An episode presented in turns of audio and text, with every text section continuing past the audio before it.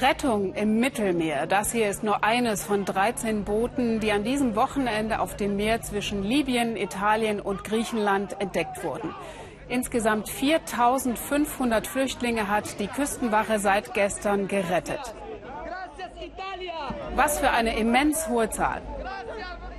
Mit dieser erstmal guten Nachricht begrüße ich Sie zum Weltspiegel. Herzlich willkommen. Sieht beinahe so aus, als würden gerade alle auf dem Mittelmeer aktiv nach Flüchtlingsbooten Ausschau halten, damit sich die Schreckensmeldungen mit hunderten Toten nicht wiederholen. Das ist aber fast schon einfach im Vergleich zu den anderen Zielen, die sich Europas Politiker jetzt stecken. Die Situation in den Herkunftsländern verbessern, den Schleppern das Handwerk legen und so weiter. Schwierig, denn die Flüchtlingsströme unterhalten einen ganzen Wirtschaftszweig in Afrika und ein fest installiertes Wegenetz.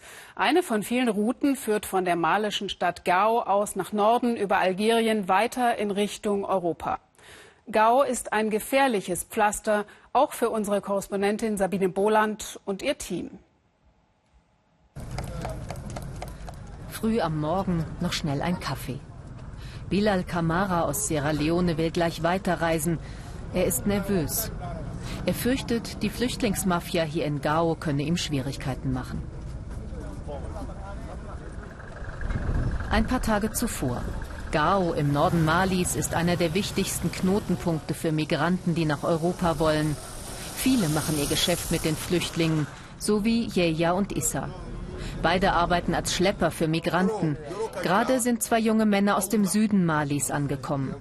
Die Schlepper warnen die beiden vor Betrügern. Das sei alles eine Mafia, erklären sie. Manche wollten sie unterwegs ausrauben. Manchen würden sie auch die Kehle durchschneiden.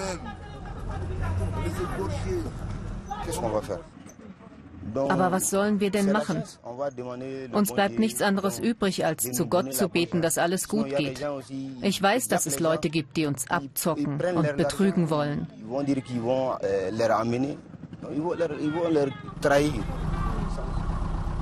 Die beiden Neuankömmlinge zögern, sich Yeya und Issa anzuvertrauen. Sie wollen sich erst einmal alleine in Gao orientieren. Die Schlepper bringen Flüchtlinge in ein sogenanntes Ghetto, einen Verschlag in einem Lehmbau. Im Ghetto kommen sie unter, bis sie die 50 bis 100 Euro für die Weiterreise zusammen haben. Hier begegnen wir Bilal aus Sierra Leone zum ersten Mal. Er ist der im karierten Hemd. Bevor wir mit ihm sprechen können, kommen die Ghetto-Bosse und bringen alle weg. Ihr wollt unser Geschäft kaputt machen, schimpfen sie und verbieten uns zu drehen. Einblicke in die mafiösen Strukturen gibt uns Yeya. Er hat schon tausende Flüchtlinge in Gao kommen und gehen sehen. Jeder kriegt Essen und einen 5-Liter-Kanister Wasser für die Fahrt durch die Wüste. Wer Geld hat, kann 20 Liter haben. Und wer verdient daran? Das, was die Leute zahlen, wird durch drei geteilt. Der Besitzer des Wüstentrucks bekommt was, der Ghetto-Boss und die Polizei. Ein paar wenige verdienen an den Migranten extrem gut. Viele andere, so wie Yeya und Issa, schwimmen ein bisschen mit. Für sie ist das Geschäft mit den Flüchtlingen die einzige Chance, im harten Norden Malis zu überleben. Die Gegend um Gao ist unsicher. UN-Truppen versuchen einigermaßen für Stabilität zu sorgen. In letzter Zeit gibt es aber heftige Kämpfe zwischen bewaffneten Gruppen, auch auf der Strecke der Flüchtlinge. Sie treten von Gao aus den lebensgefährlichen Trip durch die Wüste oft nachts an, ohne Schutz durch die UN-Truppen. Am Abend ruft uns Yeya an. Einer der Migranten aus dem Ghetto möchte sich mit uns treffen, heimlich. Wir lassen ihn zu unserem Hotel bringen. Es ist Bilal. Sie haben gesagt, wenn ich mit euch rede, dann schmeißen Sie mich raus, erzählt er. Und ich weiß nicht, wo ich sonst hin soll. Schon lange hat der 22-Jährige von Europa geträumt. In seiner Heimat Sierra Leone sieht er keine Chance für sich. Es ist eines der ärmsten Länder der Welt. Die Ebola-Krise hat es nicht besser gemacht. Bilal hat sieben Schwestern, er ist der einzige Sohn. Ich würde meiner Mutter so gerne ein besseres Leben ermöglichen. Ich habe meinen Vater nie gekannt, sie war immer da für mich. Sie ist arbeitslos, aber sie hat mich durch die Schule gebracht und durch das erste Jahr in der Uni, bis das Geld einfach nicht mehr reichte. Ich habe das Gefühl, ihr etwas zurückgeben zu wollen. Und warum ausgerechnet Europa? Alle meine Freunde in Sierra Leone stellen sich Europa als Paradies vor. Als einen Ort, wo alles leicht ist. Wir träumen, dass in Europa alles besser wäre, dass man anständiges Essen bekommt, schöne Kleider trägt, große Autos fährt.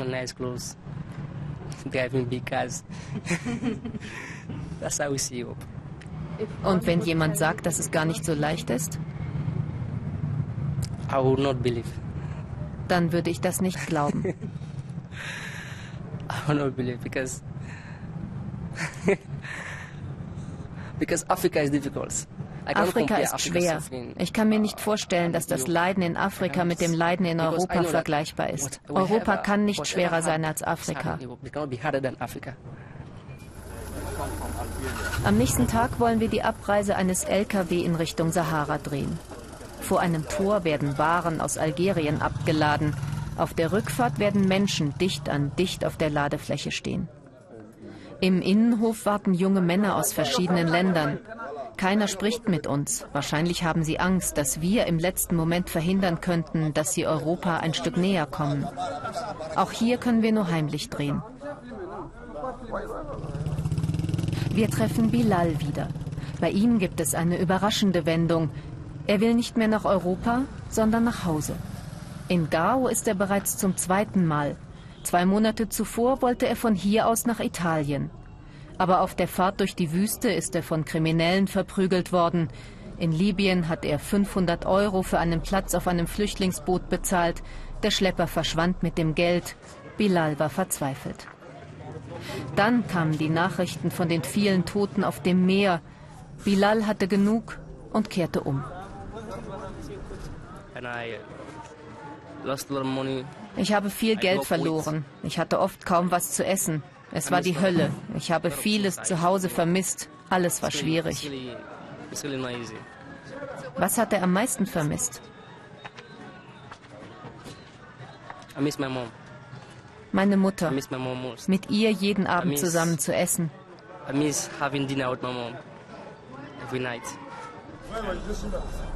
Bilal fährt jetzt nach Hause, nach Sierra Leone, in eine ungewisse Zukunft.